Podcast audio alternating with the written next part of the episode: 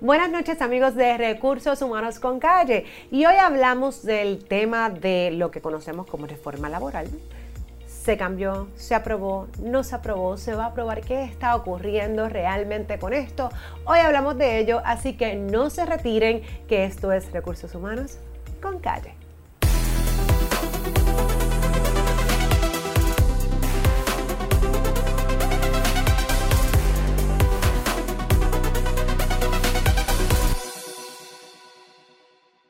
Buenas noches, amigos de Recursos Humanos con Calle. Llevamos tiempo, bueno, llevamos, no, mire, si llevamos tiempo hablando de la reforma laboral que se aprobó en el 2017, así que desde el 2017 estamos hablando de este tema. Pero finalmente, aparentemente, o todo parece ser, que en efecto va a sufrir varios cambios. Así que para eso nos acompaña hoy el licenciado Cristian Arruelo. Bienvenido, Cristian. Gracias nuevamente por la invitación y, y saludo a la gente que nos está viendo a diferente. Así que, Cristian, cuéntame, ¿dónde estamos? ¿Dónde estamos primero que nada? Bueno, la, como bien dijiste, desde el 2017 nosotros ya, en Puerto Rico, todos los que se dedican a los, a recursos humanos, a, aspectos legales, etcétera, todas las empresas han discutido lo que es la reforma laboral, la ley de transformación y flexibilidad laboral, ley 4. Eh, desde entonces, pues ha sido una promesa de campaña el enmendar o el derogar la reforma laboral. Casi todos han dicho derogar la reforma laboral pero como una cosa es cuando uno lo dice en campaña y otra cosa es cuando le toca precisamente legislar. Hay un, hay un dicho que dice, que, decía el, el, ex gobernador de Nueva York, eh, Mario Cuomo, el papá de Andrew Cuomo, que decía que una cosa es hacer, uno hace campaña en poesía y gobierna en prosa. Y pues eso es lo que estamos viendo actualmente. Si tú ves el proyecto que ayer se consideró en tanto en el Senado como en la Cámara, ya no estamos hablando de derogar como tal la reforma laboral, sino que se están añadiendo cosas nuevas, se están dejando cosas de la reforma laboral. Y se están restituyendo cosas. Y se están restituyendo cosas previo a la, a la, a la, ley 4. Es importante mencionar, porque mencionaste, que la, la, el quien aprobó el asunto fue la, el, el quien aprobó el proyecto fue la Cámara de Representantes. Ah, el Senado toda, decidió irse en receso y no atender el proyecto todavía pero como, como fue la votación de la Cámara eh, eh, en el día de ayer, pues se espera que el Senado concurra con lo que, con lo que aprobó la Cámara. Hay que ver qué pasa de aquí a la nueva sesión eh, que, debe ocurrir el año que viene y, qué, es lo que pasa en, ese entonces. Porque también el, presidente del Senado pidió una sesión extraordinaria al gobernador, pero el gobernador tiene que convocar esa sesión. Así que si tú me dices a mí cuál, ¿Cuándo va a suceder el próximo paso respecto a este proyecto? Va a ser el año que viene, no, no va a pasar de, este año. Ok, así que corrigiendo, quien aprobó fue Cámara, estamos esperando por el Senado. Yo, y, algo que es importante mencionar de esta ley, eh, licenciado, y para beneficio de todos los que nos escuchan y nos ven, es que la ley 4 realmente recopila o recoge un montón de leyes que impacta al sector laboral. O sea, no es una ley que enmendó una ley, no es una ley nueva, es una ley enmendando muchas leyes laborales. Y que cada una tiene su efecto sobre la otra indirectamente. O sea, que, es, que es, un proyecto realmente comprensivo. Y esta medida lo atiende de la misma manera, un proyecto comprensivo que atiende tanto la ley 80, la ley 100, eh, el bono de Navidad. Eh, la 379, la 180. Atiende todo, todo casi todas las, las más que utilizamos en el ambiente de relaciones laborales. Así mismo es. Y entonces, licenciado, obviamente, como mencionamos, hay un montón de cosas que que están establecidas. Y, cabe señalar que una de las cosas que, principalmente, o del propósito de la reforma laboral, era que iba a crear más empleos en el país. Claro, este tema siempre ha estado en duda, porque pues también ha sido difícil, seamos honestos y objetivos. Una vez esto se aprobó, pues hemos tenido un sinnúmero de, de, fenómenos en Puerto Rico que no contábamos con ellos y que definitivamente se han visto afectados, incluso los empleos que teníamos. Así que difícilmente la creación de nuevos empleos se puede medir. Yo estoy seguro que cuando, y yo creo que los dos estamos aquí bastante seguros de que cuando se aprobó la ley 4 del 2017, nadie esperaba el fenómeno de la gran renuncia, nadie esperaba el asunto de la pandemia y hasta los mismos patronos han tenido que ser creativos para poder reclutar empleados. Por ejemplo, ya hubo una, una mega cadena en los Estados Unidos, una que tiene una parada en Nueva York, que, recientemente anunció que le está aumentando el salario al empleado a 15 dólares la hora. Entonces, pues, hay que ver de qué manera este proyecto se ajusta a esas necesidades en particular, porque lo que hacía falta en el 2017 tal vez no haga falta ahora en el 2021 y, realmente hay que ver cuán prácticos son. Por ejemplo, en, en días recientes se dio una discusión sobre el flexi-time y uno escuchaba a algunos senadores y algunos representantes argumentando en contra del flexi-time, pero realmente cuando tú miras el flexi-time, que fue una figura que se incorporó en el, con la ley del, del, 2017, el flexi-time es beneficio tanto para el patrono como para el empleado. Entonces, yo como, como, como abogado que, que, he visto este tipo de situación, veo, realmente estas personas que están hablando del flexi-time conocen lo que es FlexiTime, conocen lo que es el pago por hora en vez del pago de, de, de una persona exenta. Entonces, pues, e, ese es el tipo de sí, cosas. Yo creo que... obviamente tenemos muchas personas opinando en los medios que no necesariamente tienen el conocimiento para opinar de ello, y no porque sean legisladores tienen el conocimiento, comúnmente no lo tienen. Así que, y, eh, comenzando por el tema del FlexiTime, porque es uno de los que más se ha argumentado, eh, y tienes toda la razón, cabe, cabe señalar que qué era lo que teníamos, qué fue lo que se cambió y qué es lo que tenemos mal o qué es lo que se está proponiendo. No, sabemos que en Puerto Rico lo que es hora extraordinaria o lo que conocemos como overtime es toda aquella hora trabajada por encima de 8 horas o por encima de 40 horas a la semana. Así es. Digo, y también está, ¿verdad? Ese tiempo extraordinario cuando hablamos del tiempo de periodo de alimento. Pero vamos a concentrarnos en el flexi-time. Así que, ¿qué hizo el flexi-time? El flexi-time vino a hacer ¿qué? ¿Cómo lo mejoró? El flexi-time lo que vino a hacer es, mira, yo reconozco, lo que hizo el ordenamiento jurídico es, yo reconozco que hay 40 horas de trabajo. Yo voy a permitirle al empleado y al patrono llegar a un acuerdo en donde yo pueda trabajar 10 horas al día, hasta 10 horas al día, sin tener que el, el, patrono darte una compensación adicional a si estuvieras trabajando más de 8 horas fuera de un acuerdo de flexi-time. Con el FlexiTime lo que, lo que le permite al, empleado es, mira, yo puedo establecer un acuerdo con, contigo, patrono, y yo puedo estar cuatro días trabajando en vez de cinco. Eso pues redunda en beneficios para el empleado porque... Tiene un día adicional. No, eh, tiene un día adicional para, para descanso. Eh, no son asuntos de transportación, costos, se puede quedar en su casa. Pues y yo creo, perdona que te interrumpa, licenciado, pero es que hay una palabra que es importante mencionar y es acuerdo. Esto no es una imposición. Así que para que esto se dé, como está establecido hoy día, tienen que ambas partes estar de acuerdo. Así que si yo como empleado prefiero trabajar cuatro días, diez horas y tener tres días libres a la semana, ¿cuál es el problema? Y el patrono no puede tomar una acción eh, en contra tuya, como se ha dicho eh, en los medios, se han dicho en otros foros, por tú no acogerte al FlexiTime, porque quien propone el FlexiTime básicamente es el empleado. Así que eso es bien importante. Y esto eh, sí cabe, y verdad, hay gente que lo ha mencionado, no, es que así es como se hace en Estados Unidos, porque sí, en Estados Unidos la realidad es que el tiempo extra es por encima de 40 horas y no de 8. Así que esto es una práctica bien común en los Estados Unidos, donde no tuvo que haber legislación, porque siempre los overtime ha sido por encima de 40. Yo recuerdo hace muchos años atrás, estamos hablando de más de 10 años, donde yo trabajaba para una multinacional, donde literal todos los viernes, cuando me tocaba llamar a headquarters, nadie estaba, en Puerto Rico estábamos trabajando y allá no se trabajaban los viernes porque las personas tenían eh, schedules, ¿no? Eh, eh, horarios de trabajo de lunes a jueves, 10 horas.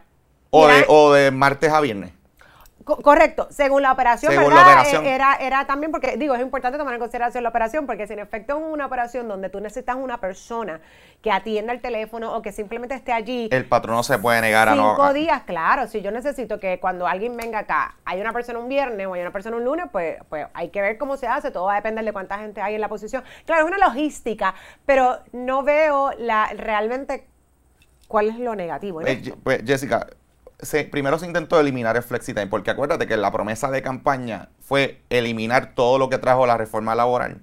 Eh, y eso poco a poco se fue modificando. Ah, vamos a ver las, cosas buenas, poco a poco se fueron dando cuenta. Y entonces llegaron a un punto en donde, bueno, pues querían introducir unas enmiendas que hacían muy oneroso el que el patrono accediera al FlexiTime. O sea que, por ejemplo, si el empleado trabajaba más entre lo que era la novena y la décima hora, pues se le diera una compensación adicional a la regular. Eso era parte de lo que querían proponer y lo que lo, hacía impráctico. Pues básicamente con el nuevo proyecto eso se, se, se quedó, o sea, se, se quedó lo que tiene que ver. ¿Qué es lo que se propone o qué fue lo que se aprobó ayer en Cámara de acuerdo a FlexiTime? Recor- eh, mantener FlexiTime básicamente igual a como estaba, a como estaba con la ley 4 del 2017, pero en el caso de que el empleado trabaje por encima de la décima hora, esa hora en vez de ser pagada a tiempo y medio, entonces ahora sería pagada a tiempo doble. Eso es un cambio que se trajo ahora con el FlexiTime. Pero en cuestión del acuerdo, lo, lo que es la logística y lo que son eh, las responsabilidades y los deberes del patrono y del empleado respecto al FlexiTime, básicamente se queda, se queda, se, queda, igual. Y entonces, vamos a hablar del periodo probatorio, que el periodo probatorio también fue, ¿verdad? Ha, ha- ha causado muchísimos furores de que esto se implementó. Sabíamos que antes de, de la ley número 4, el periodo probatorio en Puerto Rico era de tres meses y aquellos patronos que muy Pocas, pocos patronos lo conocían o sabían de esto, pero la realidad es que siempre ha habido la oportunidad de, de solicitar una, una extensión a ese periodo probatorio hasta 180 días. Pero esto conlleva a escribir una carta y escribir, obviamente, por qué se necesita todavía seguir evaluando a ese empleado, someterlo al Departamento del Trabajo, al juicio del secretario del Trabajo, para que éste aprobara esa extensión. Así que eso siempre existió y eso era lo que había antes de la ley número 4. Luego viene el cambio, donde el periodo, eh, el periodo probatorio Sube. se extiende a los empleados no exentos a nueve meses y los empleados administradores ejecutivos y profesional exentos a 12 meses. Se había hablado de llevarlo a seis meses, ¿verdad? Que era como un happy medium, diríamos. El no happy el medium, tres, ni tampoco tanto. Yo creo que seis meses es un tiempo los- prudente. Uno de los portavoces sobre eso era el propio gobernador. El propio gobernador cuando le, le envía una carta a la Asamblea Legislativa sobre el tema, le dice, mira, yo puedo bregar con, con seis meses. Lo que hizo la legislatura es, vamos a restituir lo que estaba anteriormente.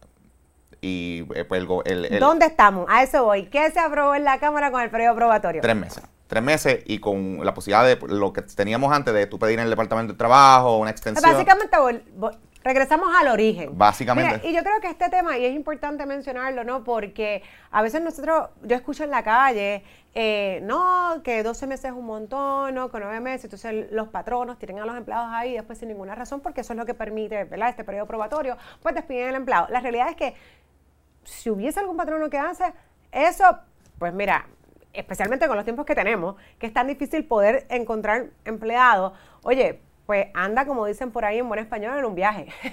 Porque la realidad es que nadie que tiene un negocio y que tiene un empleado que en efecto, ¿verdad? Ya hizo, como decimos por aquí, fit, ¿no? Que, que, que, que se adentró en la cultura organizacional, que hace el trabajo bien, tú lo vas a terminar por terminarlo ni en 9 ni en 12 meses. Así que e- esa parte que la gente habla no, no, no sé tanto. Y del mismo modo, yo pienso, y yo creo que esto también es bien importante mencionarlo, el, el llevarlo a 13 meses, que era así la crítica que había antes, licenciado, también a veces es muy corto. Hay, hay, hay adiestramientos que duran meses. Así que yo creo que esto es perjudicial incluso para el empleado más que para el patrono, porque entonces el patrono, si no está seguro, se abre la necesidad de decir, bueno, se cumplieron los 90 días, yo no estoy muy seguro, lo termino, versus que a lo mejor un periodo de seis meses, pues puedes terminar ese adiestramiento que sea más robusto y decir, sí, el empleado puede hacer el puesto. Así que yo creo que los seis meses, digo, los tres meses, son más perjudiciales a veces en ocasiones para el empleado, ojo, que para el propio patrono. Y eso no necesariamente es la información que se da por ahí. Escuchamos decir, no, que, que no es justo. No, la realidad es que, que, que yo creo que seis meses, a mí, Jessica, yo creo que seis meses era justo.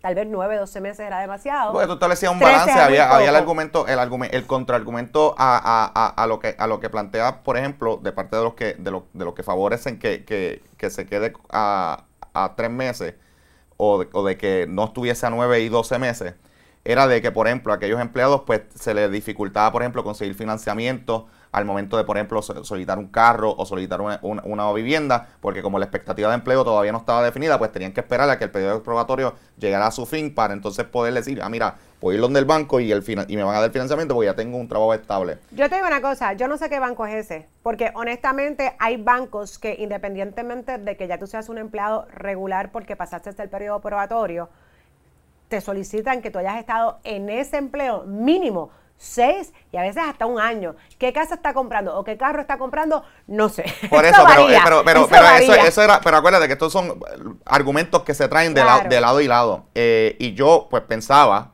que, igual, al igual que tú, que iba a ser seis meses, no, no, hay que ver qué finalmente sucede, porque recuerda que el trámite legislativo no ha, no ha culminado. Eh, hay que ver si de aquí a allá se cabildean los votos, pero por lo menos si nosotros vemos lo que fue el comportamiento de la Cámara ayer, pues va a ser muy, todo tiende a indicar que va a ser muy similar en el Senado.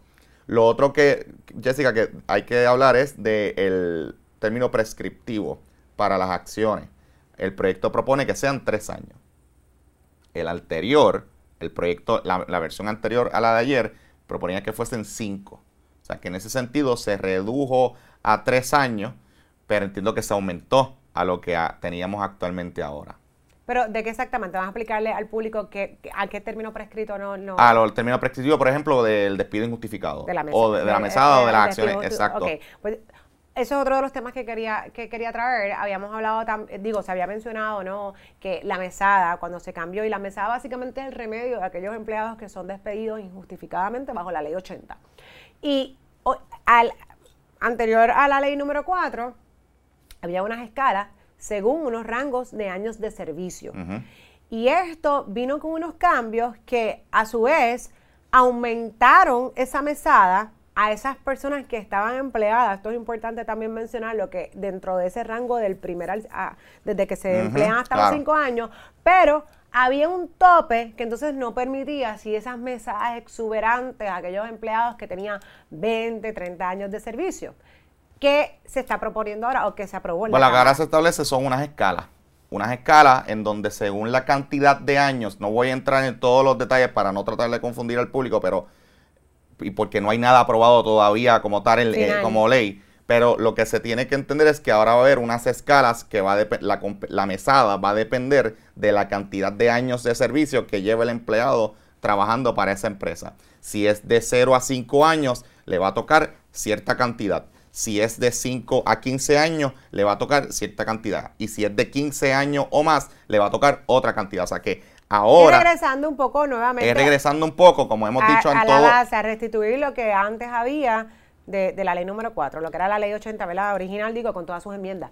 Pero que esa parte siempre fue escalonada. Lo otro que hay que discutir sobre el despido eh, injustificado, la ley 80, el asunto de la prescripción el proyecto restituye el, lenguaje que estaba en disputa. Había gente que decía, como la entonces secretaria del Trabajo, a través del secretario de, Justicia, en su opinión, eh, en su opinión legal, que decía que la presunción de inocencia, la presunción del despido injustificado se mantuvo a pesar de la ley 4. Otros como yo argumentamos en que la presunción se eliminó se eliminó con, la ley 4 porque el texto desapareció. Licenciado, te voy a traducir. lo que quiere decir el licenciado es que cuando se votaba, se despidió un empleado antes de la reforma, independientemente será justo o no justo lo que pensáramos, quien tenía que demostrar que era un despido no justificado era el patrono. Con la reforma, quien tenía, hay quienes dicen como el licenciado, que tenía que demostrar que ese despido era, era, injustificado, era el empleado. Pero ahora estamos nuevamente regresando. Básicamente, y, ha habido una inconsistencia en los tribunales en torno a cómo interpretar este tipo de cosas. Claro, hay como hubo una, como hay una opinión todavía vigente de la Secretaría de Justicia, en muchos tribunales inferiores, algunos tribunales inferiores todavía siguen interpretando de que la presunción se mantuvo a favor del empleado. Lo que hace este proyecto como tal es aclarar esa duda o esa eh, o ese debate entre juristas y dice, mira, no, no, la presunción va a existir. Y lo mismo hace, por ejemplo, con el asunto de la ley 100, de los, de los, de los, de los, de los casos de discrimen. Así que, básicamente, la, el debate que hubo sobre si se eliminó o no la presunción a favor del empleado con este el proyecto, dice, dice lo dejo clarito. Lo, deja, lo deja bastante claro. Y entonces, lo del término prescrito, ¿verdad? El término prescrito es el, término que tiene ese empleado para poder entonces hacer alguna causa de acción, ¿no? Y decir, mira, a mí me despidieron injustificadamente, no tiene que ser exactamente en ese momento o a los seis meses, porque para eso existe este término. ¿Qué se está proponiendo ahora en cuanto tres años. Tres, tres años. O sea, que, yo em- puedo regresar para atrás tres años y decir, mira, hace tres años. Mira, hace tres años mi empresa me despidió, eh, quiero, quiero reclamar mi mesada. Ese es básicamente el bottom line. Y se evaluaría el caso. Entonces vamos a hablar de vacaciones, que es otro de los temas que también ha sonado muchísimo. Sabíamos que eh, previo a la ley número 4, pues el empleado en Puerto Rico que trabajaba 115 horas o más acumulaba 1.25, que eso eran 15 días anuales. Vino la ley número 4 y recortó eso. Y oye, eso, eso, sí fue un recorte significativo, ¿no? Eh, donde pues también de forma escalonada los empleados tienen que trabajar 130 horas o más y el primer año acumulan eh, punto 5, que esos 6 días, del segundo al quinto eran 9 días, luego eran 12 y cuando el empleado cumplía 15 años en esa empresa es que venía a acumular los 15 días anual que antes se acumulaba. Y eso es algo que sí se estaba... Y que antes era across the board, era como todos iguales. El, con la ley 4 se establecieron unas escalas, entonces se diferenció, como bien estabas explicando, se diferenció, bueno, pues si el empleado llevaba de tanto a tanto tiempo, recibía, esta, era su acumulación. Si el empleado llevaba de tanto a tanto tiempo, esta otra era su acumulación. Así que básicamente lo que, lo que está haciendo este proyecto es volver a las 115 horas eh, eh, que, que, básicamente estaban previo a, a, la ley 4, pues estamos volviendo y yo creo que esto también, ¿verdad? Hay 1.5, 1.25, o sea, un, día y un cuerpo. correcto. Y yo creo que esto también va alineado, este, a lo mejor como se hace en Estados Unidos y si queríamos traer eh, o atraer eh, personas de Estados Unidos a hacer negocios en Puerto Rico. En, Estados Unidos pues sabemos que no hay una ley realmente que obliga al patrono a dar licencia. Lo que hay sí son muchas políticas de time off, lo que conocemos por PTO y comúnmente se hacían de forma escalonada por los años de servicio. Pero bien cabe señalar también que ya hay muchos estados, muchos, muchos, muchos, que han dicho no, vamos a poner las licencias de vacaciones y han sido bastante agresivos con este tema. Así que que nuevamente propone acá el, eh, la Cámara con este proyecto que aprobaron? ¿Que se regrese a lo que teníamos? Básicamente que se regrese a lo que teníamos en torno, y entonces pues establece también una, unas acumulaciones para los empleados a tiempo parcial. Y eso sí que no estaba, eso no estaba ni antes ni, eso es nuevo. Los empleados que trabajan más de 20 horas a la semana y menos de, de 115 horas, eh, se establece una escala para ellos y otra escala para los empleados que trabajan a tiempo, a tiempo parcial, establece a tiempo completo. O sea que establece una, una acumulación tanto para enfermedad como para eh, vacaciones. Sí, que eso, y eso es importante señalarlo porque si se aprobara ya final como ley, eh, cuando hablábamos de 115 eran 115 horas y podíamos tener un empleado a tiempo parcial que un mes llegara a las 115 horas y acumulara, pero comúnmente un empleado parcial no trabaja 115, así que en su mayoría no acumulaba ninguna de estas licencias. Así que con, esta, con, este proyecto significa que estas personas, si trabajan más de 20 horas, que obviamente pues entenderíamos que un empleado parcial sí trabajaría eso, pero menos de 115, entonces tendría una acumulación diferente, pero tendría, tendría una, acumulación. Se le está reconociendo básicamente una, una acumulación tanto de enfermedad como de vacaciones. Bueno, pues amigos, son un montón de temas, hay un montón de cosas y que si seguimos Y si seguimos aquí, no, no, no terminamos. Lo importante es que estemos pendientes, que aquellos que, tanto los empleados como los patronos, vean, sigan en desarrollo. Y me imagino que si en, eventualmente en el 2022, si se aprueba alguna ley, pues la estaríamos discutiendo aquí. Definitivamente, esa, obviamente aquí estamos a la vanguardia de saber todo lo que está pasando en el mundo laboral. Y cuando esto se apruebe, o no, si no se aprueba, pues no vamos a hablar del tema, ¿verdad? Porque pues, no le vamos a dedicar un episodio. Pero si esto se aprueba, finalmente se convierte en ley, pues le prometemos que, claro, vamos a venir exactamente con los cambios que entonces va a traer esta nueva ley. Gracias amigos siempre por sintonizarlo, por sintonizarnos. Esto es Recursos Humanos con Calle.